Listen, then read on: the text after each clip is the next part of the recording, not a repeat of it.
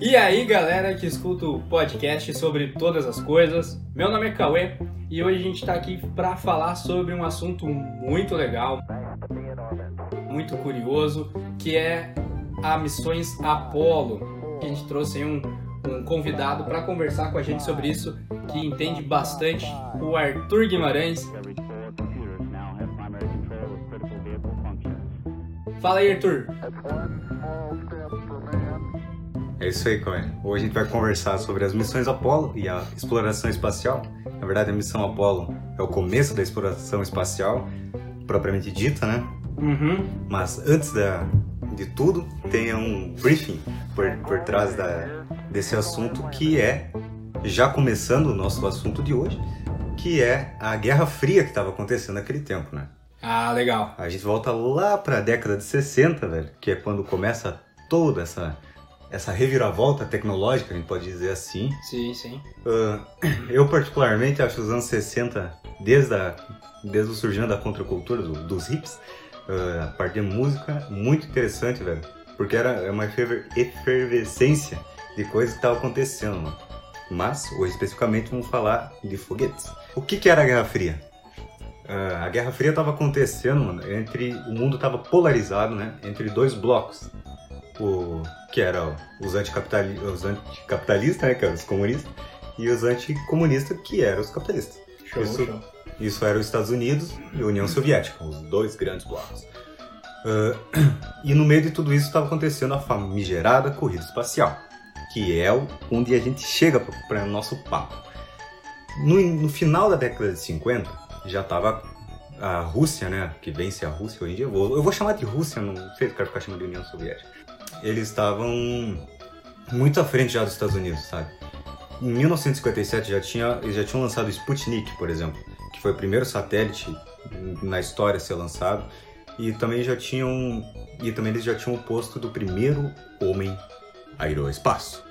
Que, Caraca. Que foi o Yuri Gagarin em, em 1961, um pouquinho mais para frente. Uh, então, os Estados Unidos percebeu que estavam muito atrás. Então, eles precisavam fazer alguma coisa. E a NASA ela, ela, foi fundada em julho de 1958, velho. Então, um ano antes já, a Rússia já tinha já tinha coisa em órbita da Terra e os Estados Unidos não tinha nem a NASA ainda, que todo mundo sabe o que é a NASA. Então, eles começaram uma corrida contra o tempo, né? Uhum. E para isso eles precisaram recrutar muita gente, né, velho? É, tem aqueles boatos lá que eles pegaram cientistas da que foram presos da guerra lá na Segunda Guerra Mundial e tudo mais, né? Sim. Que eles, eles deram meio que um, um visto de trabalho pra, esse- pra- por conta do- das tecnologias de guerra que eles já tinham feito na Segunda Guerra Mundial, né? Isso, os foguetes que eles começaram a usar, velho, para as missões que são anteriores a, até o Projeto Mercury, que era, era tudo da, das Forças Armadas Armada Americana, né? Sim. O, as, as tecnologias que eles tinham, digamos, de foguete eram literalmente míssil mesmo, que vem, da, da, da- vem de guerras, enfim. Então, eles criaram o primeiro projeto, né, que é o Projeto Mercury. E o que, que era o objetivo do Projeto Mercury? O Projeto Mercury, eles queriam, como os Estados Unidos não tinha absolutamente nada, a ideia deles era entender como o ser humano ia agir no espaço, como ele ia se comportar no espaço, primeiramente, para então, no projeto conseguinte a esse, eles começarem a literalmente a estudar, né? A, a botar na órbita da Lua, etc, etc, etc. Aí vem, agora a gente já vai para a década de 60, tá? Aí vem o Kennedy e rateia muito com os caras. Por quê, velho? Cara, eu acho que se eu fosse algum engenheiro da NASA, eu ia ficar muito puto com Kennedy. Porque o cara vem e a gente quer ir pra Lua até o final da década, velho. E daí tu olha, porra, não tem um foguete ainda, velho. E daí eu falava, não, Kennedy, eu não quero ir pra, década, pra Lua até o final da década porque eu não tenho um foguete, cara. E daí ele fala, por que, que ele quer ir pra Lua até o final da década? Porque é fácil? Não, porque é difícil. Eu falo, sim, velho, por isso que ele não consegue, porque é impossível. Tá, mas aí agora vamos entrar então numa pergunta que, que eu preciso fazer.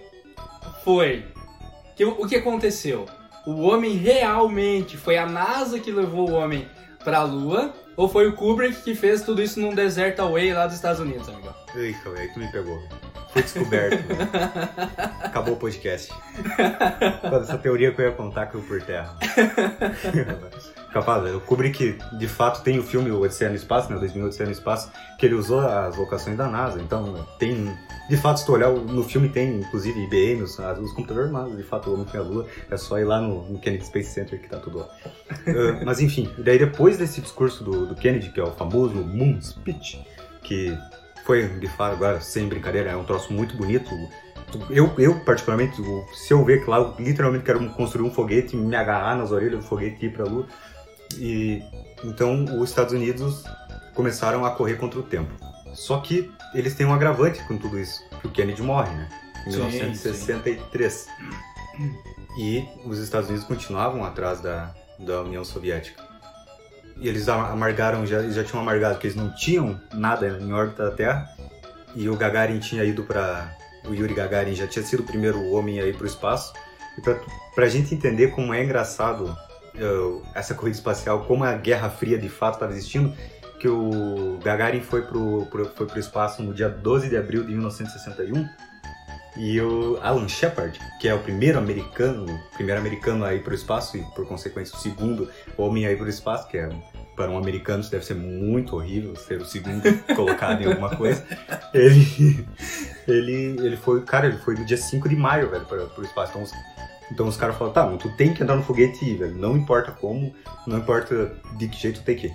A diferença... Pra mostrar poder, pra mostrar Exato, o poder na Guerra Fria e a superioridade do capitalismo. Só que, pra, só que pra tu ver como o programa espacial russo estava muito mais avançado nesse tempo do que o programa espacial americano, que o voo do Gagarin foi uma órbita inteira ao redor da Terra, que durou que dura em média um, acho que uma hora e quarenta.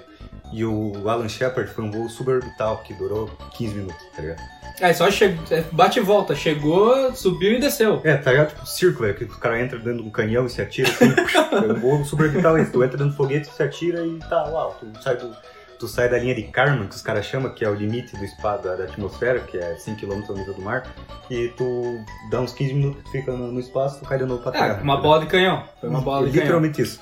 Mas pro, pra gente entender como tu era muito embrionário ainda, tá? Antes da gente começar agora a ir literalmente para o programa Apollo, eu ainda entendendo bem esse início, bem no início da década de 60, eu, antes de tudo isso teve a, a missão Gemini, que foi uma continuação do, do, do projeto Mercury. Ah, o, ah, o, projeto Gemini, eu vou chamar de projeto que não foi literalmente um programa, programa espacial, ele já era um, uma melhora do, do projeto Mercury. Por quê? Ele já tinha uma nave, entre aspas, mais confortável, onde tu ia conseguir com dois astronautas. No, no projeto Mercury tu ia só um astronauta, tirava ele para cima e com muita sorte ele voltava, capaz de uh, E no projeto Gemini, astronautas do programa do projeto Mercury estavam no projeto Gemini e, consequentemente, do, alguns do Mercury foram para para Apollo e do, do Gemini também. No projeto Gemini tinha alguns astronautas que são famosos, como, por exemplo, Neil Armstrong, Michael Collins e Buzz Aldrin, que são os da Apollo 11, né? e Jim Lovell também, que é da Apollo 8, que é, que é a sucessora, assim, digamos que é a que fez os Estados Unidos ganhar a corrida espacial, a gente vai ver daqui a pouquinho. É, então é um programa bem importante, tá? Agora, pra, antes da gente literalmente entrar nisso, vamos entender a parte do que, que são os componentes, os personagens principais da nossa história de hoje. Que são os nossos, os nossos foguetes e os nossos modos lunar e o nosso modo de comando e serviço, certo? Quais eram os foguetes que foram usados? O, tinha, um, tinha um foguete chamado Little Joey 2, que era do projeto Mercury. Tinha o Little Joey 1, que era que esse foi era um foguete bem antigo, que ele era bem pequenininho, parecia uma biribinha. uh, e o Little Joey, Joey 2, ele, é, quando eles faziam um teste com um macaco, ainda tem até um macaco remo, que é bem engraçadinho, se, se alguém quiser pesquisar na internet depois, é engraçadinho ele com, uma, com a, o chapéuzinho da NASA, então é bem legal. Uh, e daí na verdade, eles lançam, teve também o, o, a Laika, se eu não me engano, Isso. que eles primeiro, acho que, acho que primeiro, né, lançaram o, a Laika, acho que foi a Rússia, né, foi a União Soviética, né, Isso. E aí depois foi lançado o Macaco, aí depois lançaram os humanos. Isso. É interessante isso aí, cara. Porque antes de, antes de continuar, uh, queria, que, queria saber, assim, dessa parte, assim, o, então a Rússia estava muito mais avançada nesse, nesse, nesse projeto, né, no, no, no, plano e tudo mais. Mas, assim, por, por que que tu acha, tipo, baseado nessas questões, sim. O que, que tu acha que levou a, a Rússia. Porque dá a entender que até agora a Rússia ela deu uma estagnada, né? Ela lançou o homem, o, o homem na órbita, ele ficou a órbita inteira. E os Estados Unidos lá com a, com a bucha de canhão lançou, lançou, o cara voltou e tal. Mas aparentemente, se tu for pegar bem a história, parece que eles. que a Rússia estagnou, parou ali, né? Uh, Teria algum motivo, alguma coisa assim? Ou foi só mesmo porque os holofotes daí foram pro, pra, pros Estados Unidos por toda a história que, que, é, que é antes da, da, da, da Guerra Fria? Como é que é? Cara, capitalismo é o nome. Nada que é comunista dá certo. Capaz, vendo? O comunismo dá muito certo no começo e depois dá sempre errado. tô brincando. É, tô brincando, mano. Tô- O, a Rússia, de fato, estava muito à frente, velho. A Rússia já tinha, já tinha mandado até coisa pra Lua, que obviamente não tripularam, né? Só que os Estados Unidos, velho, eh, a gente vai ver, eles começaram, eles investiram muito nisso. Virou uma prioridade nacional ir para a Lua. Ah, É um- entendi. Então, tipo, Era um país inteiro trabalhando em Isso. prol disso aí. Era, tava tudo voltado para o homem ir para a Lua e voltar da Lua até o final da década, entendeu? Então, eles co- começaram esses esforços gigantes. E tinha alguns foguetes que, muito famoso hoje em dia, antes do Saturno V, né? Tinha o Saturno 1 e o Saturno 1B. O Sa- ambos, ambos os dois, eles eram usados para fim de teste de equipamentos, né? Então eles foram tiveram vários lançamentos entre 65, 66 até 67, certo? Que que deixaram entre aspas o homem eh, preparado para começar testes com tripulação. O que, que é o módulo de o módulo de comando, velho? É onde os, os astronautas ficam no módulo de serviço, que é acoplado ao módulo de comando. O módulo de comando é uma parte onde tu tem alguns, tu tem é acoplado o motor do módulo de comando. Tu tem a parte de comunicação com a Terra, né, que vai estar muito longe. Ah, tem tem motores de manobra e, e alguns equipamentos de ciência, digamos assim. Certo? O primeiro passo deles era testar isso daí tá, na Apollo 1. Então, foi só que deu muito errado esse primeiro teste. Então, todo aquele moon speech, todo aquele a gente quer ir para a lua porque não porque é fácil, mas sim porque é difícil, deu muito errado já de primeira e talvez isso já trouxe para a NASA uns olhares muito errados. Por quê? Quando eles foram fazer o teste da Apollo 1, teve uma falha terrível, que eu vou até citar o nome dos astronautas porque na minha opinião esses caras merecem ser lembrados que foram os astronautas, os astronautas Grissom, White e Chaffee. O Grissom já estava desde a Mercury no- envolvido já com, com ir para a Lua. Aham. Eles foram testar um módulo de comando. Na minha visão, hoje em dia, aqui 50 e tantos anos depois, foram alguns exageros que foram cometidos, sabe? O, eles, a fim de simular todas as coisas, eles pressurizaram o módulo de, o módulo de, de serviço com 100% de oxigênio. Uhum. E é interessante a gente entender que quando tem algo com 100% de oxigênio, um espirro pode explodir, entendeu? Sim, As coisas ficam muito inflamadas. sim. E, de fato, como era o início de tudo isso, e a NASA, naquele tempo, naquele momento, eles estavam entendendo que eles, que eles precisavam de prazos e prazos e prazos, porque o tempo estava tava passando. É interessante a gente notar que a gente já está em 1967 aqui. E, e tu tinha até o final da década pra pisar na lua. pisar na Lua e não tinha. hum, E, e não tinha nada feito, eles começaram do zero, tudo tudo montando. Então eles tá, foram testar, os testes começaram por volta da uma da tarde. E um dos astronautas, o próprio Grissom, já estava reclamando que. Reclamando não, ele estava fazendo tipo uma piadinha, sabe? Em como que eles estavam tendo problema de comunicação. Ele falou: se ele não consegue se comunicar entre três prédios, como que ele vai ir até a Lua? Ah, pesada, é uma boa reflexão, hein? E daí os caras, tá, tava aquele clima meio pá, mano, verdade, esse pato não vai dar muito bem. Reclamou, já vai ficar deitadinho. E daí Já vai pra reserva já já. vai pra reserva. Só que a reserva dele foi um pouco ruim. O que acontece? Eles pressurizaram, em algum momento eles foram fazer um teste tirando, digamos, os cabos umbilicais, assim, deixando a nave ah, sem, a, sem energia externa para ver como ela se comportava. Existe uma ideia que foi um, um cabo, um fio desencapado do próprio do microfone do próprio Grissom, que estava com problema na comunicação, que acabou soltando uma faísca e gerou e começou a gerar fogo dentro da cabine. E esse fogo, como, como eu falei no início, tava com, era uma cabine pressurizada com 100% de oxigênio, velho. Então o bagulho pegou fogo muito rápido. E, e então eles tentaram abrir a, abrir a escotilha, só que a diferença de pressão era muito grande, velho. Então, porque estava pressurizado lá dentro, eles não tinham força para abrir aquilo lá. E também, essas, eh, essas travas eram programadas para abrir só se a pressão interna fosse igual ou menor à externa para não abrir no espaço. Uhum. Então, os caras morreram trancados lá dentro, pegando fogo. Caramba. Então eles foram vítimas da própria segurança, se tu for ver, cara. É, exatamente. Eles foram vítimas de, tipo, ir lá dentro, antes de fazer os testes, o voo não ia ser no dia 27 de janeiro de 1967, que foi o, que, que foi o dia do acidente, ia ser em, fevereiro, esse final de fevereiro. Eles estavam fazendo, esse, eles fazendo esse- os testes antes, que era um, que era, um, era um teste que não era visto como perigoso. Então não tinha corpo médico presente, não tinha, não tinha as estruturas básicas de, de teste, assim, tá ligado? Então foi uma negligência bem grande. Então, os engenheiros tinham visto, percebido que tinha muito material de nylon de, e de velcro dentro da, da cabine e tinham pedido para retirar. Mas o- Uhum. o engenheiro responsável não, não, não, não verificou se tinha feito isso. E isso ajudou a alastrar o fogo mais rápido ainda. Sim. Cara, esse acidente matou os três, velho. Só que o fato deles estar com um traje espacial, eles não morreram queimados, carbonizados. Depois, obviamente, depois que já estavam mortos, eles acabaram, acabaram Sim, sendo queimados, obviamente. Sim. Mas eles morreram de não ficar inalando aquela fumaça lá. Putz. E Então foi meio sufocado, né? isso foi, foi meio embaçado. Literalmente. E isso daí trouxe pra NASA uma visão muito negativa e quase que acabou o programa Apollo aí, velho. Porque a população falou, caraca, velho, o que, que tá acontecendo? E isso trouxe uma reflexão pra NASA que talvez colocar prazo acima de vidas humanas não era o ideal, velho. Sim. Então, a... então o programa foi, pa- foi parado por nove meses, cara. Foram nove meses que, que a... o módulo voltou a ser refeito quase do zero. Ele foi todo reprojetado, a escotilha foi feita tudo de novo, voltou quase um módulo novo.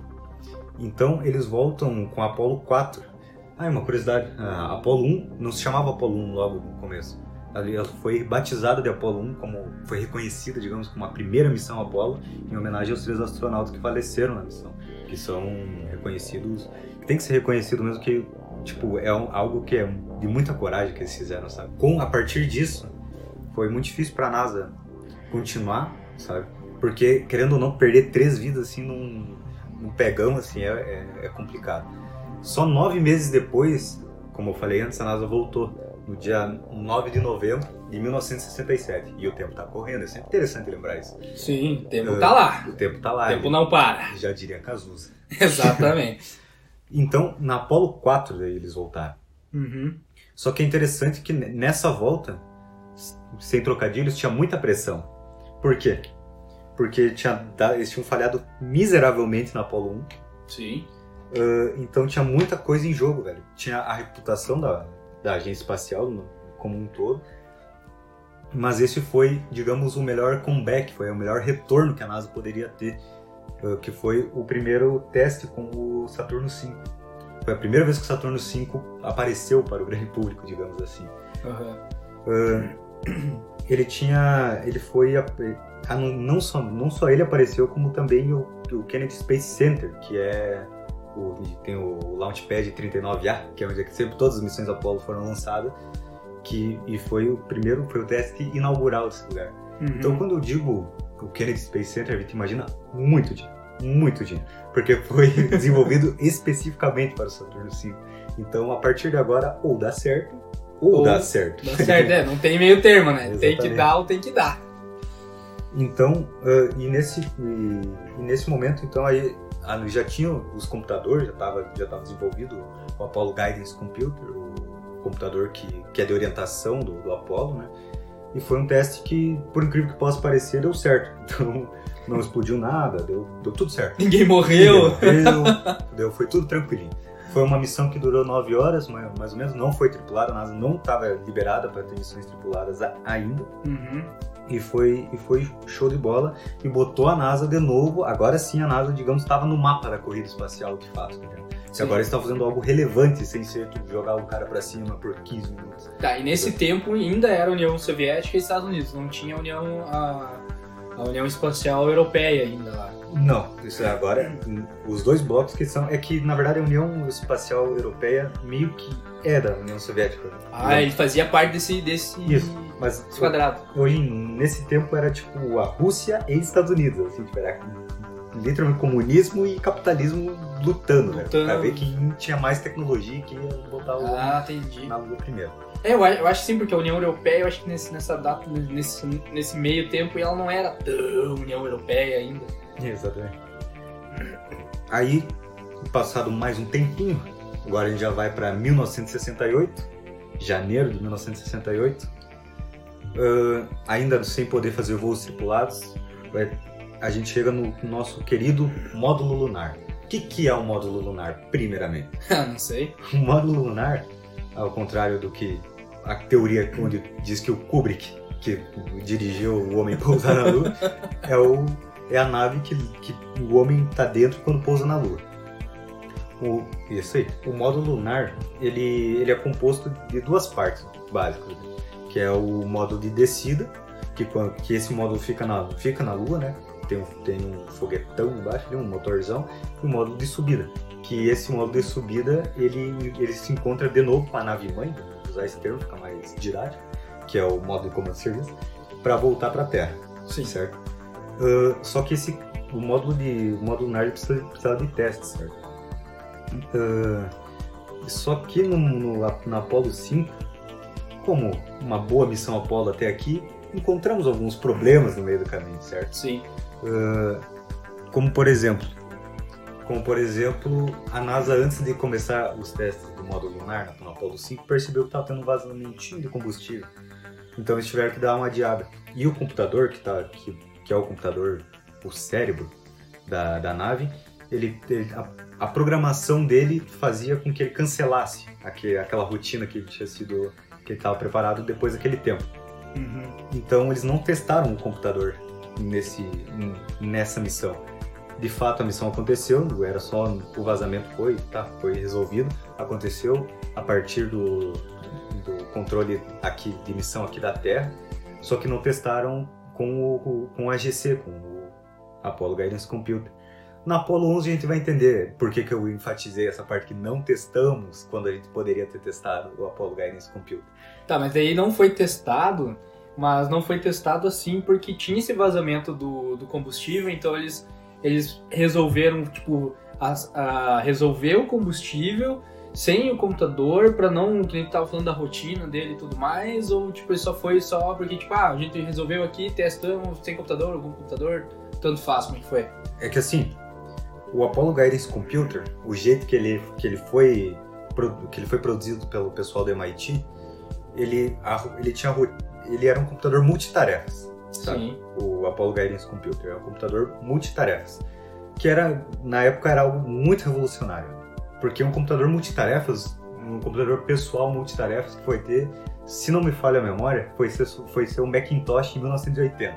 Caraca, um tempão depois. Então, só que ele era multitarefas, mas não muito, sabe? Ele tinha, após testes exaustivos, assim, ele foi feito. Aham. Então, só que com isso, ele tinha, ele tinha rotinas de baixa prioridade, sabe? Então, como foi abortada a missão, ele meio que, ele meio que entendeu que falou, ah, tudo bem, vou cancelar tudo isso aqui. Caraca, então tipo, ele meio que deletou tudo. É, ele cancelou tudo, mas obviamente que de uma maneira bem simplificada isso que eu tô te falando, tá? Sim. Ele meio que cancelou aquela rotina dele e daí eles falaram, e daí não testaram o computador. Ah, Mas entendi. isso era previsto o computador fazer esse acontecer, entendeu? Entendi. Então foi algo que o computador funcionou certo até aí. Eu, só ficaram tristes o pessoal do MIT que, pá, não viram seu menininho voar e testaram, infelizmente. Sim. Apollo, Apollo 6, ela não. Até aqui a gente ainda não pode ter voos tripulados. Porque aconteceu um probleminha lá no passado. Três probleminhas. Exatamente. Ah, na Apollo 6 também aconteceu um probleminha. Como Ah, já sim. se é esperado até aqui. o que aconteceu? A- Aqui a gente foi testar o nosso foguete, certo? Sim.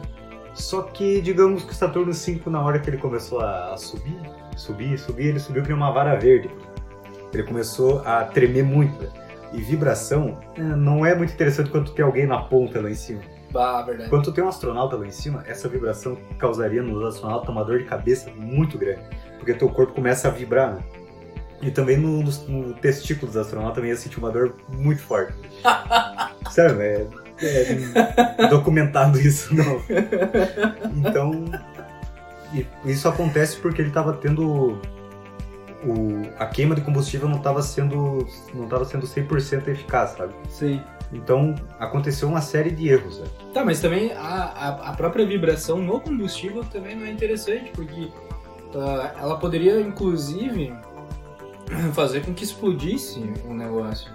Por conta né, do movimento, né? Exatamente. Como tipo, tinha muitas vibrações no, na hora do lançamento, o segundo estágio, que tem outros cinco motores, ah, não operou com todos os motores, sabe? Porque a vibração foi tanto que acabou quebrando algum, alguns caminhos que, que o combustível tinha que fazer e o motor acabou se desligando. A ideia dessa missão era fazer, era fazer um voo, um voo orbital na Lua já, não, não tripulado, obviamente. Mas ela teve que ser abortada essa ideia e foi só uma, um voo de órbita, uma, de órbita terrestre mesmo, normal, de uns 400 km, vamos supor. Uh, e a ideia era testar o escudo de calor da, do, que seria para simular como os astronautas fariam a reentrada na Terra. Sim. Que de fato não foi testado, porque não, ele não atingiu a mesma velocidade que os astronautas iam atingir. Sim. Então, até aqui, até esse exato momento, mas deu tudo certo. Só que, uma curiosidade aqui, velho. Esse, essa Apollo 6 não foi noticiado como nossa, olha como o programa espacial americano tá sendo uma piada, não tá dando certo nada. Sabe por quê? Porque nesse mesmo dia, 4 de abril de 1968, espero ter falado a data certa, morria o Martin Luther King. Caraca, salvo pelo Martin Luther King, cara. Então, isso a gente faz, faz a gente refletir, cara, como de fato os anos, os anos 60 tava muito louco, velho. Porque ao mesmo tempo que tava tendo alguém botar um foguetão voar, tinha os direitos, os direitos dos negros acontecendo, e depois tava explodindo contra a cultura. Então, como eu falei lá no comecinho, tinha uma efer- efervescência de coisa acontecendo. Caraca, isso é verdade, porque se tu pegar. Olha o parâmetro interessante que tu trouxe, cara. A gente, a gente pega na Terra, né? Então vamos, separar Terra e Lua, no caso. Então na Terra a gente tava lá lutando contra, um, contra racismo, com- lutando contra coisas que hoje em dia a gente continua lutando, no caso.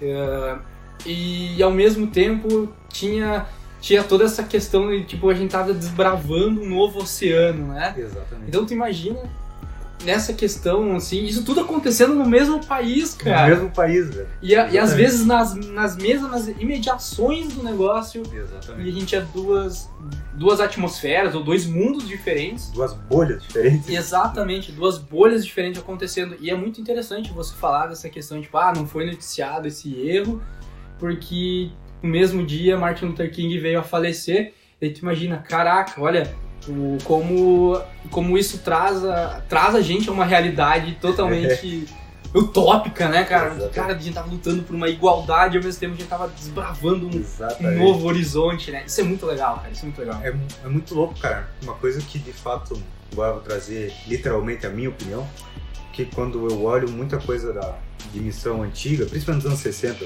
mais especificamente missão Apollo, é que todas as pessoas que trabalharam nisso, velho, era todo mundo branco. Era, só tinha pessoas brancas trabalhando nisso. Parecia que o mundo americano era só pessoas brancas. Então eu, eu quis de fato decorar essa data e trazer para trazer para o grande público pra gente bem esse paralelo, paralelo que tu fez, cara. Pra ver como a sociedade americana naquele tempo, ela mesmo. Ah, todo mundo lutando contra o comunismo, mas mesmo assim elas tinham muitos problemas internos que depois foram ter os hippies, foram surgindo os hippies com. Claro que eram outros problemas, né? Sim. Mas que era contra a guerra do Vietnã, etc. Mas como a sociedade americana naquela época também estava muito problemática e de fato eles tinham muitas coisas para resolver e eles, entre muitas aspas, menos o racismo, né, eles não conseguiram resolver até hoje. Sim. não é, não é meu objetivo aqui falar disso, Claro. mas eu quis trazer isso para gente fazer esse, esse paralelo muito terreno, algo que não deveria nem nunca nem ter existido com algo que a gente estava galgando muito no espírito de explorador mesmo de raça humana como um geral, né? Na sequência disso, agora, voltando para o nosso programa Apollo, ahn, agora na- a NASA já, poder, já podendo ter uma missão tripulada, vem a Apollo 7. Ah, só que o detalhe é que a gente já está em outubro de 1968, certo? Acabando o prazo. Então faltam dois anos, menos de dois anos para acabar a década e digamos que a gente está relativamente longe de ter um homem na Lua. Longe da Lua, inclusive. inclusive longe da Lua. Apollo 7 foi uma foi o que abriu os olhos da NASA para uma coisa que até agora tu percebeu que eu não falei, cara, o material humano. Ah. A gente estava muito preocupado em desenvolver tecnologia, que de fato eles tinham que estar muito preocupados em desenvolver tecnologia. Daqui a pouco eu vou trazer, daqui a pouco a gente vai falar um pouco mais sobre o computador da Apollo, que eu só falei um pouquinho, uh, que de fato é isso, na minha opinião, é o, o cerne de desenvolver tecnologia. Eles estavam preocupados em desenvolver tecnologia, desenvolver um foguete que não balance, que nem uma vara verde quando sobe, mas eles esqueceram quando eles colocam uma coisinha lá na ponta chamada ser humano. O que acontece quando a gente bota três caras lá dentro orbitar a Terra por 11 dias. Vamos ver o que acontece? Acontece o esperado. O que que acontece? A missão Apollo 7 subiu, subiu. Até foi até a órbita terrestre, tudo certinho. Por incrível que possa parecer, até aqui tá dando tudo bem. Não deu nenhum erro. É, não explodiu nada, não vazou nada. Eles foram até lá. A missão Apollo foi a primeira missão a ser a ser gravada, a ter transmissão aqui para a Terra. Uhum. Então, sempre tem o pessoal que vai, que vai trazer, que nem tu brincou no começo, que vai trazer a teoria de conspiração. Ah, como é que o, o presidente americano conversou com os astronautas na Lua? Cara, muito simples. Na, como eu falei antes, era uma, era uma força-tarefa nacional, existiam satélites dedicados para isso, entendeu? Não, existe até hoje, inclusive, né? Exatamente. Mas naquele tempo existia um satélite dedicado para comunicação Lua-Terra. O único objetivo daquele satélite era comunicar quem estava na Lua com quem estava na Terra. Era só esse o objetivo. Então, mas quando alguém vem falar comigo, sem, obviamente, com a teoria de conspiração, só que falando sério sobre teoria de conspiração, eu faço um caminho inverso, velho. Ao invés de a gente tentar ah, falar, desmistificar, falar, não, meu amigo, existem satélites específicos para isso. Não é, a realidade é muito chata. A realidade não é legal. A realidade é legal, velho. Ah, o homem pousou na lua, tá? Foi um computador que manobrou. Não é legal, cara. É muito mais legal o Kubrick ter. Eu, eu acho mais do caralho, velho. Então eu, eu gosto de alimentar essa teoria da conspiração e ver até onde é que tem que parar, cara. E até onde é que vai, né? ver onde é que tem que parar, velho. É muito mais legal do que falar a verdade. A realidade é muito chata. Mas enfim. Ah, Apolo 7, voltando pro nosso, pro nosso mundo. Apolo 7 testou o material humano. Eles ficaram 11 dias orbitando a Terra e desde que eles foram para a órbita terrestre, eles começaram a ter muito problema de conduta. Por quê? Porque lá fora, no, lá fora, no caso no espaço, eles começaram a ter resfriados, eles começaram a ter muita dor de cabeça, né? Ficar, digamos, com náusea, assim, né? Uhum. Seria equivalente a ter náuseas, res- resfriados. E eles começaram a não querer mais ah, a fazer o que o, o controle aqui na Terra falava para eles fazer. Caraca, rebelaram, se rebelaram Ficaram causa... rebeldes. Caraca, que estavam longe, né? Tavam Estavam longe. Porque a rotina de um astronauta não é fácil, sabe? Eles têm bastante, eles têm bastante missões para fazer, eles estão trabalhando, inclusive. Chamam por isso que é o trabalho deles. Uh, e daí chegou um momento que eles não queriam mais nem ligar a câmera para transmitir as- a- aqui para a Terra. Então teve esse embate entre astronauta e, com- e missão, o controle da missão, desde o começo até o fim. E até o pouso, até eles caírem no oceano, eles estavam brigando com os caras. Tanto que eles foram Caramba. os únicos que não pousaram de capacete. Eles não quiseram colocar nem capacete para pousar. eles pousaram sem capacete, não, não vamos, não vamos, tá, pousaram. Só que tem um detalhe. Curiosamente, esses astronautas nunca mais voltaram a voar. Ah, normal, Eles né? foram afastados, aí eles nunca, nunca mais eh, nunca mais foram em missões posteriores, né? Sim. Então isso trouxe para a NASA uma visão diferente de que, pá, de repente a gente não tem que só desenvolver muita tecnologia e botar uns caras lá, os caras lá num nível de estresse, imagina tu, cara, ficar numa cabine com outros três caras no meio do no meio do nada por muito tempo, tu começa a ficar estressado. É, Sim, tem que trabalhar o psicológico e tudo mais. Aí vem aquele vem que nem tu tava falando, né? O material humano. e tem um material, Exato. uma, tem esse detalhezinho. E cada humano é um material diferente, né? Não é uma coisa que vai trabalhar com metal maleável. Não, cada cabeça é cada cabeça, né? Eu tenho cinco dedos na minha mão e nenhum deles é igual ao outro. Isso é verdade. tá ligado? Cara, a gente agora pô, diria que chegando aqui eu quero fazer um parênteses. Por quê? Apolo 8. Aqui a gente, a gente vê como a NASA e os Estados Unidos, do modo geral, como parece que virou a chavinha deles, cara.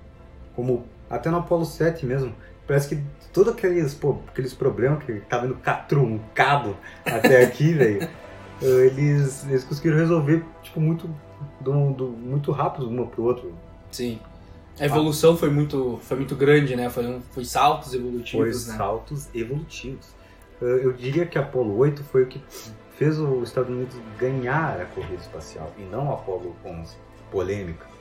É. Mas antes de continuar, eu queria trazer alguma, alguns, algumas informações a mais sobre o Apollo Guidance Computer, Vamos que lá. é o computador que, que diria é o, é o cérebro da, da nave espacial, né? Uhum. Então, agora de novo a gente vai voltar no, no tempo. A gente vai voltar mais especificamente em 1958, Sim. onde os Estados Unidos estava recém começando, certo? Ah, os Estados Unidos contratou o MIT, o laboratório do MIT, para fazer o computador, mas o, ele já, o MIT já trabalhava antes com, com, com os Estados Unidos. Não era com a NASA, né? Porque a NASA não existia antes. Trabalhava Sim. daí com a, com a Marinha Americana, que eram com, com mísseis que eram lançados em de submarino. Então o MIT foi quem produziu o primeiro míssil orientado para a NASA que Uhum. foi em, em 58 que ele fez o voo, que foi o Mark I, que era da missão Polaris, Sim. certo? Então eles já tinham, eles já tinham mais ou menos, eles pegaram esse material que eles já tinham estudado e trouxeram para a missão Apollo. Só que a missão Apollo ninguém sabia como fazer. Isso que eu acho muito legal de- dessa parte de computacional, que é onde eu acho que eu me encaixo mais, digamos assim. Ninguém sabia como fazer um computador. Tanto que em 1961, foi mais ou menos em agosto de 1961, quando a NASA fi- firma um contrato com o MIT, a cláusula só tinha termos gerais do computador. E só falava, ah, eu preciso de um computador lide com dados de uma nave espacial. Porque ninguém sabia o que, que de fato precisava para ir Sim. até a Lua. Então era um bagulho assim, ah, tem que funcionar para pro meu determinado. Como vai fazer? Bah, daí é problema teu. Mas só tem que estar dentro dos parâmetros. Exatamente. Eu preciso que ele lide com, com certos dados que vai ter da minha nave. Eu preciso que ele tenha a orientação da nave. Por quê? Ninguém sabia como pousar na Lua. Só que navegar no espaço e navegar embaixo d'água, e tipo submarino e na nave espacial, eles são muito semelhantes. Então isso ajudou tu desenvolver um computador, ajudou entre aspas, né, porque é uma tarefa foi muito difícil. Ajudou a desenvolver o computador, certo? Então, essa primeira metade da década ali foi toda dedicada a isso.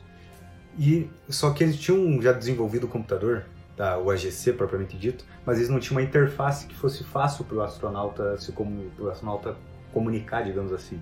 Sim. Ah, uma coisa interessante, interessante, o AGC ele era costurado, literalmente. Eles, a NASA contratou, a NASA contratou umas senhorinhas que costurava. O, o programa dele era costurado. Como assim, cara? Passava fios dentro de dentro de, de argola, de um núcleo magnetizado, e dependendo do jeito que tu magnetizava isso, a partir pode pesquisar a lei da mão direita, eh, seria nível alto ou nível baixo, entendeu? Caramba. Então era um negócio muito, muito, muito, muito embrionário, assim. Daí existe também o cara que vai me falar, Arthur, mas o computador da Apollo não tinha o processamento que tem a minha calculadora. Não dava pra jogar Tibia nesse Não dá computador. pra jogar Tibia. o meu celular é muito mais potente que o, que o computador da Apollo. Eu falo, de fato é. O meu celular, um- um- vamos pegar um iPhone 6 para não pegar um iPhone 8, um iPhone 11, que seria muito seria muito desparelho. O iPhone 6, eu, se não me falha a memória mais uma vez, ele tem um processador, um ARM 6, algo assim. Ah, esse, esse processador, ele tem, ele é no mínimo umas de 4 a 30 vi- milhões de vezes mais rápido que o computador da Apollo. Meu Deus, Mas- cara. A pessoa que me fala isso, eu falo, cara, pode pegar teu iPhone e, e tentar chegar até a Lua. Só aconselho pegar um casaco, pode ser que seja frio lá fora. Não vai conseguir. Por quê? Porque o computador da Apollo ele não precisava ter tudo isso, velho. Porque ele não tinha. Ele não, ele não tinha interface gráfica, ele não tinha nada. Ele era dedicado a te, a te trazer números do que estava acontecendo. Entendeu? Só que Sim. de fato, nem, nem que eles quisessem fazer um computador muito potente, eles não iriam fazer. O que, que é interessante? Nesse tempo, estava começando a mini- miniaturização de computadores. O que, que é isso? Antes disso, os computadores eram feitos a partir de lógica de transistor, que ocupa um espaço gigante. Em 1946, ainda, isso dá o quê? Uns 23 anos antes de começar isso, a gente tinha o ENIAC, que é o primeiro computador da história, que ele foi produzido para ser usado na Segunda Guerra Mundial, mas ele só ficou pronto já acabando isso. E ele era um computador que pesava muitas toneladas e é aquele clássico, sabe? Quando Ah, o clássico que é o tamanho de um Isso. andar, de um prédio, um bagulho assim, Isso. os bagulho. Quando o cara vai fazer curso de informática, que sempre aparece, tá ligado? sim, sim. É esse cara. Claro que o disquete era do tamanho de uma janela O cara tinha que chegar de caminhão, pra- uma tecla. tá ligado? Era esse aí, tá ligado? Então, se for para pensar, velho, é um salto tecnológico muito grande. 20 anos ter um computador do tamanho do mundo para um computador que cabia num. Cara, ele era, bem, ele era bem pequeno, não vou lembrar as dimensões dele de cabeça agora, mas ele cabia num, num pé cúbico, que é assim que os americanos chamam, eles usam a medida deles, eu não vou lembrar de cabeça como converte. Ah, enfim, então, e foi o primeiro computador que foi usado circuito integrado, que é o que a gente usa, obviamente, até hoje. Sim. Então ele foi um computador muito revolucionário e muito, muita tecnologia. No auge do programa Apollo, que obviamente esse computador foi ganhando melhorias, obviamente. No auge do programa Apollo, o, a NASA usava 60% dos circuitos integrados que eram produzidos nos Estados Unidos. né? Sim. Então usavam mais da metade da produção de circuitos integrados nos Estados Unidos. É muito louco isso. Ah, enfim. E é tudo pra, nossa, pra missão Apollo, É, né, cara? então, E pra tu ver como era um negócio que tava. Era tipo a todo vapor, era uma sociedade inteira em prol praticamente disso. A- a- o programa Apollo empregou 400 mil pessoas. Tá louco. foram se envolver no programa Apollo. Tinha 400 mil engenheiros trabalhando no programa Apollo. Então tinha. Então, mas tipo, quase todos os engenheiros estavam nesse. estavam lidando. Estavam nessa brincadeira. Então, Cara, que incrível. então eles estão agora, vamos supor, agora já tinha um computador. Eu não, de fato não vou entrar em detalhe do computador, que nem eu, eu falei antes de maneira bem reduzida como, como ele funciona, porque de fato não interessa como funciona o computador, não é o meu foco aqui. eu só quis trazer essas curiosidades, essa- essa brincadeira do tamanho do computador gigante, só pra gente, uh, só pra gente se situar onde que a gente tava. Mas é, é interessante trazer a interface, porque ninguém sabia o que era interface. Ninguém sabia nada, velho. Esse que é o Não tinha nada antes Tu não disso. tinha referência, vamos fazer interface tipo qual? Nenhuma, porque não existe uma interface. Ah, escolhe uma aí ficar bonita, que dá pra entender, dá pra entender. E daí a interface que é usada no. que foi usada durante toda a missão Apollo é o Disky, que, que ela foi criada, só que ela não, não era a versão final dela, obviamente. A missão Apollo, nada, tinha, muito, tinha coisa que não era missão, a versão final. Eh, era. O, ela foi, era um protótipo, só que ninguém conseguiu criar nada melhor que aquilo. Então eles falaram, cara, tu vai ter que usar isso aqui com esses botões gigantes e, e desse jeito mesmo e colocaram, só que ficou muito bom porque os astronautas gostaram, entendeu? Sim. Porque o jeito que era a programação era a partir de verbo e pronome. O cara que desenvolveu isso, Hum, Sim, nossa, que inteligente. ele, ele, ele era. Os pais dele, eu não vou lembrar o nome dele, mas eu lembro o sobrenome dele era Alonso. Eu não vou lembrar o nome dele de fato. Mas ele era daqui do. Ele era aqui da América do Sul, da Argentina, os pais dele. Então Que os pais deles tinham conhecimento de língua para ele aprender inglês, entendeu? Sim. Então ele tinha conhecimento de verbo e pronome. Cara, que incrível, um argentino, cara. É isso que ele era dos Estados Unidos. Não, claro, mas tu foi, for pegar, veio um cara aqui de baixo lá pra cima, se tu for ver. É muito doido, né? Quase a América inteira em prol do homem pisar na tá lua. ligado? E é, é- é muito curioso que daí o jeito que, que tu imputa os, os comandos é a partir de verbo e pronome. Como que seria isso? Só uma, uma visão rápida de como que tu faria, vamos supor. Imagina que tu, Cauê, Uhum. cai em Nova York. Caí em Nova York. Imaginamos que Cauê não sabe falar o, o inglês com maestria a ponto de falar, de conseguir se comunicar. Ah, don't speak. Don't speak in English. Show. Então, tu, vamos supor, tu vai, pa- vai parar algum transeunte, ou sei lá, um policial, alguém que possa te dar uma, uma informação, e o seu cauezão tá com fome. O que, que, vai, o que, que tu vai falar pra ele? Eat, um verbo. Só que se tu só der essa informação, ele não vai saber te direcionar aonde que tu vai comer. Então tu vai dizer pizza, por exemplo. Eat pizza. Ah, ele te diz, ah, vai no, naquela pizzaria, vai ali, vai aqui. Então, se tu dissesse o verbo e o pronome, então, o que tu, o que tu quer com para onde tu quer, Sim. tu, tu vai tu conseguiria ter o comando inteiro. Caramba, nossa, isso devia facilitar muito a vida dos caras. E, era, e, o, e o, a programação do computador era a partir disso. Tu colocava, tu colocava esses dois parâmetros, de verbo e pronome, que gerava um resultado, né, obviamente. E tu fazia determinadas ações, certo? Então, tipo, fly, moon, Ele vai sozinho. ele vai sozinho. Tinha só dois botãozão gigantes. Fly, boom. tá ligado? É, tipo isso. É, enfim. E daí, só que, quando, só que esse disque, o- os manda-chuva do pessoal falava que não era científico o suficiente, não era militar o suficiente, ou seja, não era bom o suficiente. Sim, Só sim. que foi o que foi usado e é bom o suficiente. Levou, é, completou a missão, então é bom, né? tá ligado? Então é, é bem interessante essa parte, esse recorte da história. Apolo 8, chegando nela, propriamente dito. Apolo 8 foi o que trouxe a vitória para os Estados Unidos, por quê? Porque foi a primeira vez que, que teve a órbita em torno da Lua com tripulação. né? Que incrível, cara. Então, hum, a NASA, os engenheiros da NASA fizeram os cálculos mais adequados de qual órbita era melhor fazer, né? De qual caminho, digamos, era melhor fazer. Sempre aqui eles, eu achei bacana que eles preservando a segurança, sabe? Então é uma o caminho que eles percorrem é uma espécie de um oito ao redor da Lua, assim. Porque se acontecer alguma falha, como acontece, aconteceu, por exemplo, Apolo 13, tu conseguiria, tu conseguiria voltar a partir da da Do campo gravitacional. da Lua, tu conseguiria voltar para a Terra de boa, assim, sem precisar de motor, por exemplo. Sim. Ah, então eles fizeram essa órbita.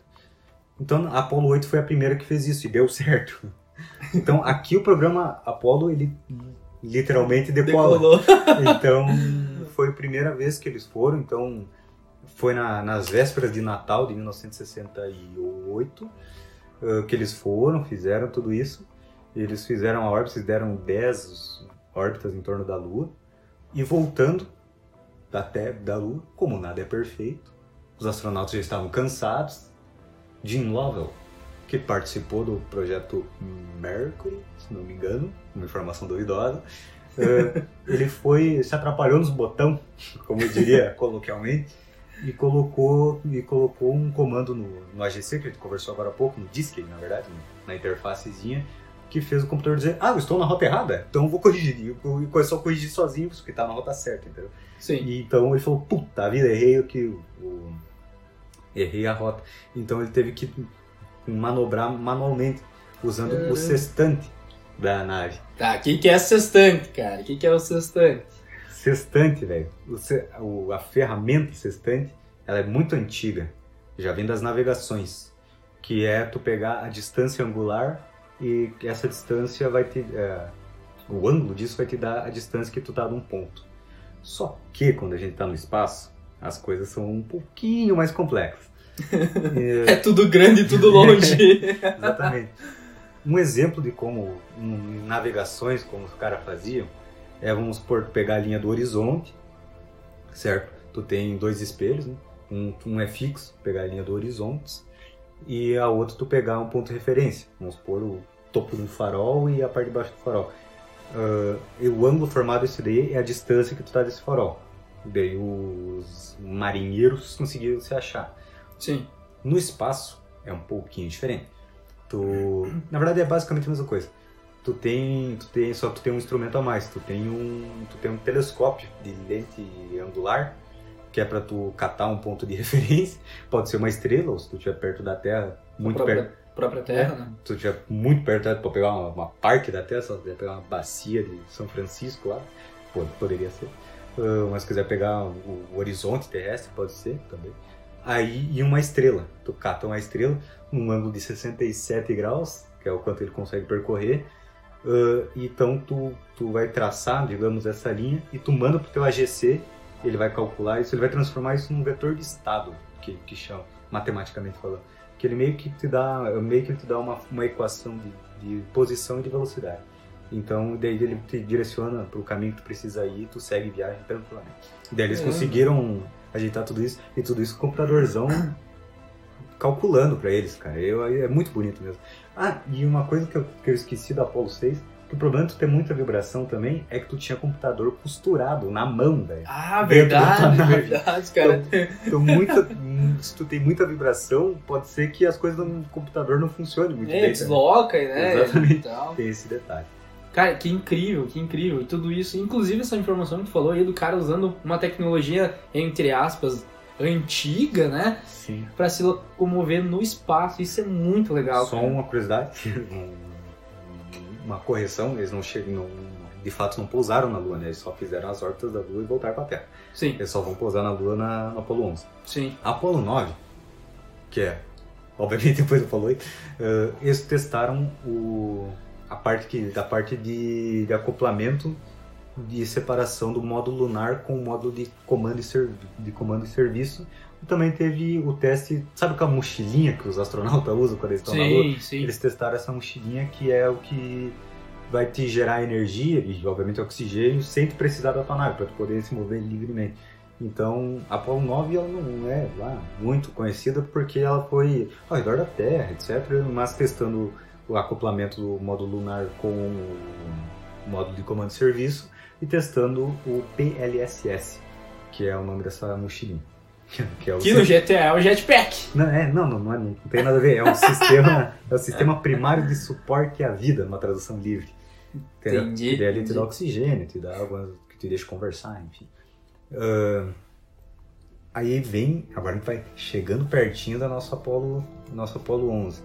Aqui nós já estamos na Apollo 10. Né? É, é dessa missão que tem aquela Houston, we have a problem? Não, essa é a Apollo 13. Ah, acho que tá. Ah, Ih, dei spoiler.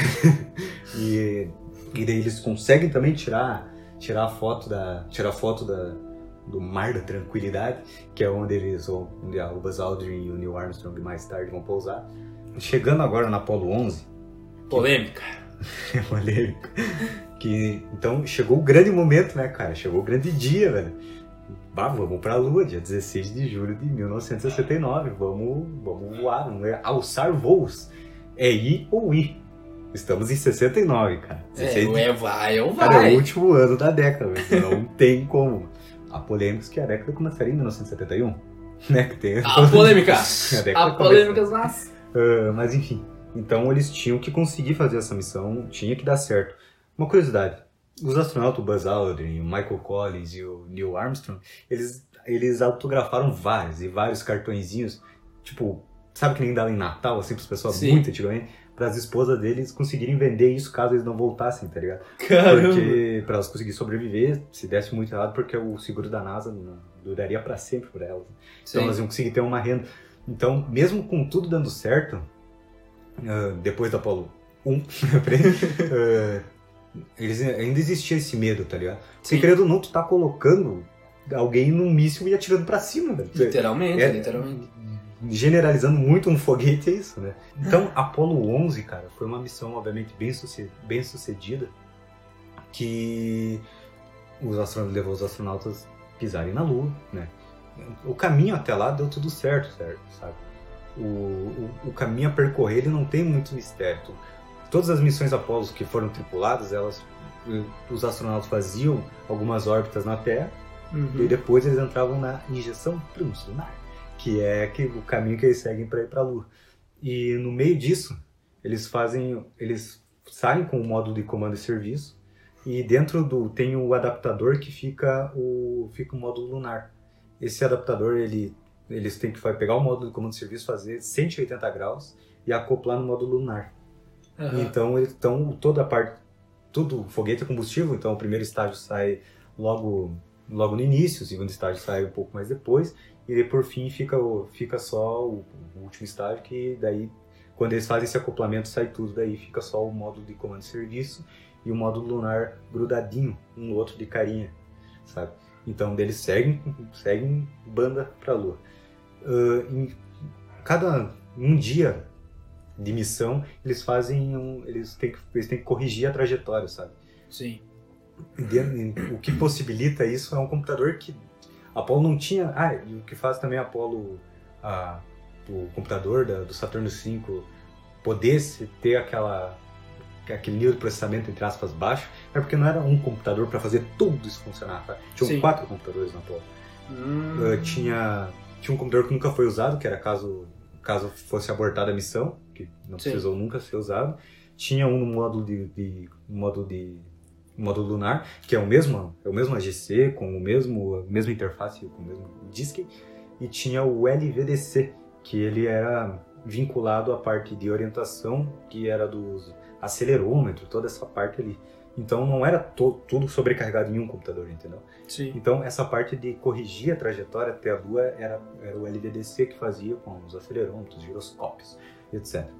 E então, chegando próximo da Lua, a mais ou menos uns 50 mil quilômetros de distância, quando começa a queimar para entrar na Lua, Buzz Aldrin coloca no, no, no, no, no disque ali, na interface, o, o verbo 37, pronome 68, que é para começar a lunagem então eles começam a descer de fato, algumas luzes no painel, no painel continuam acesas, quando eles passam de aproximadamente 38 mil, mil pés, uma desliga, uma fica ligada, um radar travou.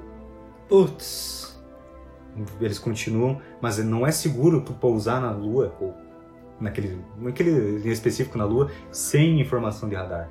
Sim. Então o Buzz Aldrin coloca o, o verbo 16, pronome 68, para receber dados de radar. Daqui para frente a missão sai dos trilhos. Por quê? Caramba. O computador tem um overflow, o computador sobrecarrega, vamos dizer assim, que é, e gera o famoso erro 12012, que então Neil Armstrong fala Houston, we have a 1202. E daí atrás eles começam, a gente tem um 1202, 1202, e ninguém sabia o que era. Ninguém Hum. sabia o que era, porque o- lembra que eu falei no Apollo 5 que eles não conseguiram testar com o computador? Sim. Eles estão pagando o preço agora. Por não ter Caraca. conseguido. então, eles estavam tendo esse erro, mas um cara chamado Jack German, ele lembrou que num, num dos testes do, do módulo lunar, eles, ele apareceu esse erro e poderia continuar. Eles poderiam continuar. E daí eles falaram, ó, pode continuar. E daí os caras falaram, podemos continuar? Pode continuar. 15, cara, olha, olha a fração de tempo que precisou. Foram 15 segundos que, que a, a Terra não, não comunicou o que, que era o 1202 para o Neil Armstrong. Ele já perguntou, eu preciso de uma leitura do que, que é o 1202. Desde já nervoso, né? Porque tipo, eles estavam muito próximos da Lua. Sim. E daí isso tá, pode continuar. E digamos que foram. Depois disso foram os dois minutos mais longos da vida do Neil Armstrong, porque teve que pegar o guidão ali e fazer. Teve que pousar no muque. e, e outros. E a próxima deve ter parecido uns quatro alarmes parecido com esse. Eu, agora, de novo, mais uma vez, uma opinião minha. Sabe quando. De um clichê de filme, quando eles vão pousar alguma coisa que sempre tem muita luz piscando e eles pousam e dá certo, sabe? Sim. Eu acredito que é baseado no, na Apollo 11, sabe? Porque, de fato, dessa vez eles tinham que pousar e tinha muita luz piscando e, e alarme. E o que que foi um... Agora vamos fazer um recorte no erro 1202. O que que foi o erro 1202, que ficou famoso? né? Pesquisar ali, ele é uma coisa que aparece bastante. Por isso que eu quis trazer. O 1202, ele foi... Ele foi um, um erro que foi, como eu falei, sobrecarregou o computador da Apollo. O computador da Apollo, como eu falei, ele, ele não ele foi projetado para não ter overflow, para ele não não ter overflow, para ele não transbordar informação. assim. Sim. E nesse caso transbordou por quê? Por causa do radar. Ele já quando tu tá des- fazendo a lunagem, tu tem, tu tem que o computador tinha que lidar com muita, muita, muita Informação informação ao mesmo tempo. porque ele tinha que lidar com, com a distância da- do módulo lunar em, em relação à Lua, com, o- com o, como que estava se comportando o motor do foguete, porque como a Lua não tem atmosfera, tu vai cair que nem uma polenta no chão. Então tu tinha que ligar o motor para fazer uma, uma contrário da velocidade orbital que tu tá tendo para tu fazer a lunagem, certo? Então esse quando ele ligou os radar, ele mandou muito mais informação pro computador. E, e o, e o Buzz Aldrin percebeu que estava ligando o 1201 e o 1202, que eram erros muito parecidos. Ele perguntou, eu posso... Ele pensou, eu não preciso ler isso aqui na nave. Eu posso pedir pros caras lá ler pra mim. Que era, tipo, ah, que era informações radar. Então ele parou de ligar na nave e falou pros caras falar pra ele lá da Terra. Sim. Então foi uma sacada pica do, do, Genial. do Aldrin. Foi Que eles genial. conseguiram Lua. E daí eles pousaram na Lua e deu certinho, entendeu?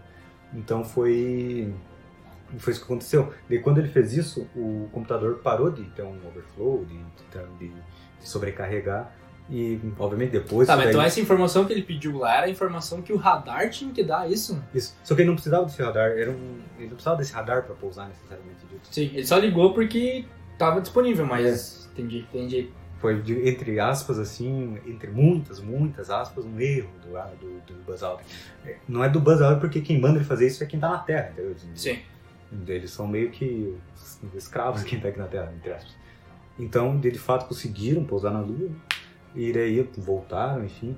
Quando eles voltam pra Terra, uma curiosidade, nesse momento que a gente vive de Covid-19, ah, hum, eles ficaram em quarentena aqui na Terra. Porque ninguém sabia o que, que tinha na Lua, né? Sim. Vocês poderiam voltar com um vírus, com uma bactéria, com, sei lá, um alienígena, com um pescoço, sei lá. Então eles ficaram, o Neil Armstrong, o Michael Collins e o, Neil, e o Buzz Aldrin ficaram, ficaram em quarentena. Daí depois que eles fizeram tudo, subiram um caminhão lá de bombeiro e deram um rolê pela cidade. Cara, que incrível isso aí também é preocupação, né? A preocupação dos caras. É. Uh, é curioso pensar, velho. A gente pensa muito nos caras que pousaram sempre, né? Principalmente Apolo 11, que foi mais pioneiro.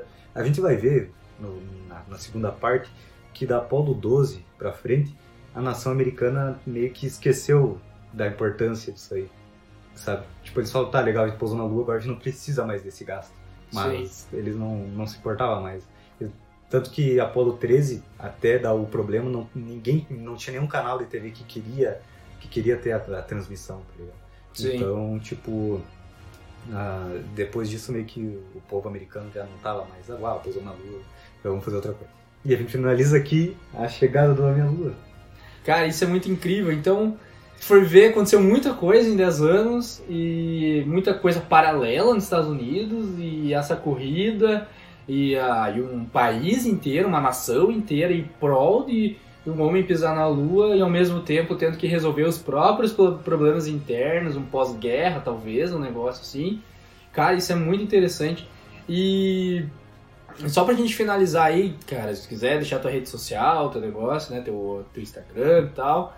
Mas eu gostaria de saber, assim, ah, o que te motivou a, a conhecer toda essa história? Se tu pudesse dizer assim pra alguém, para as pessoas que estão escutando, para elas buscarem um conhecimento parecido ou até mesmo se aprofundarem, ah, o que, que tu diria pra essas pessoas agora? Cara, eu comecei a gostar de foguete, não é um negócio que eu gosto desde que eu tenho dois anos de idade, por exemplo. Tu sabe muito bem. Sim, Eu- sim. Eu comecei a gostar quando eu comecei a, quando eu entrei na faculdade tinha um colega meu que gostava de foguete e daí eu falei nossa que legal e daí eu só que eu sou um meio fissurado quando eu gosto de alguma coisa e daí eu comecei a pesquisar muito né? só que em específico as missões Apollo desse início da exploração espacial é isso que eu falei do- por exemplo do, do computador do, que ia a bordo da nave Ah, é que era um negócio que ninguém sabia como fazer eles tiveram que tirar do zero aquilo e a determinação que eles tiveram para de fato pousar na Lua, voltar. E também porque, como diria Cade, não é porque é fácil, sim porque é difícil.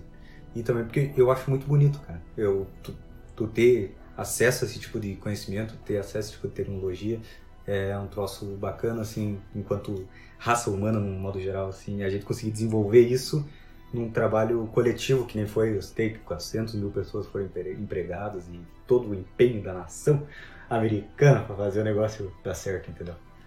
Cara, que legal. Mas então, beleza então, Arthur. Então, tuas redes sociais, se quiser deixar. Cara, meu Instagram é arthur.guimarães, com dois S no, finais, no final. Uh, lá vai ver, eu posto absolutamente nada, mas pode me seguir lá, velho. Então, muito obrigado para quem ouviu até agora. É, foi, muito, foi muito legal a gente ter esse conhecimento. É um conhecimento que eu gosto também. Ahn, daí o meu irmão também gosta. Enfim, a gente tá- às, às vezes a gente conversa sobre isso aqui em casa. Mas é, é isso aí. Muito obrigado para quem escutou até agora. Um grande abraço. Meu nome é Cauê Guimarães. Segue lá, arroba Guimarães Cauê no Instagram. Muito obrigado. Até mais. Se hidratem. Valeu!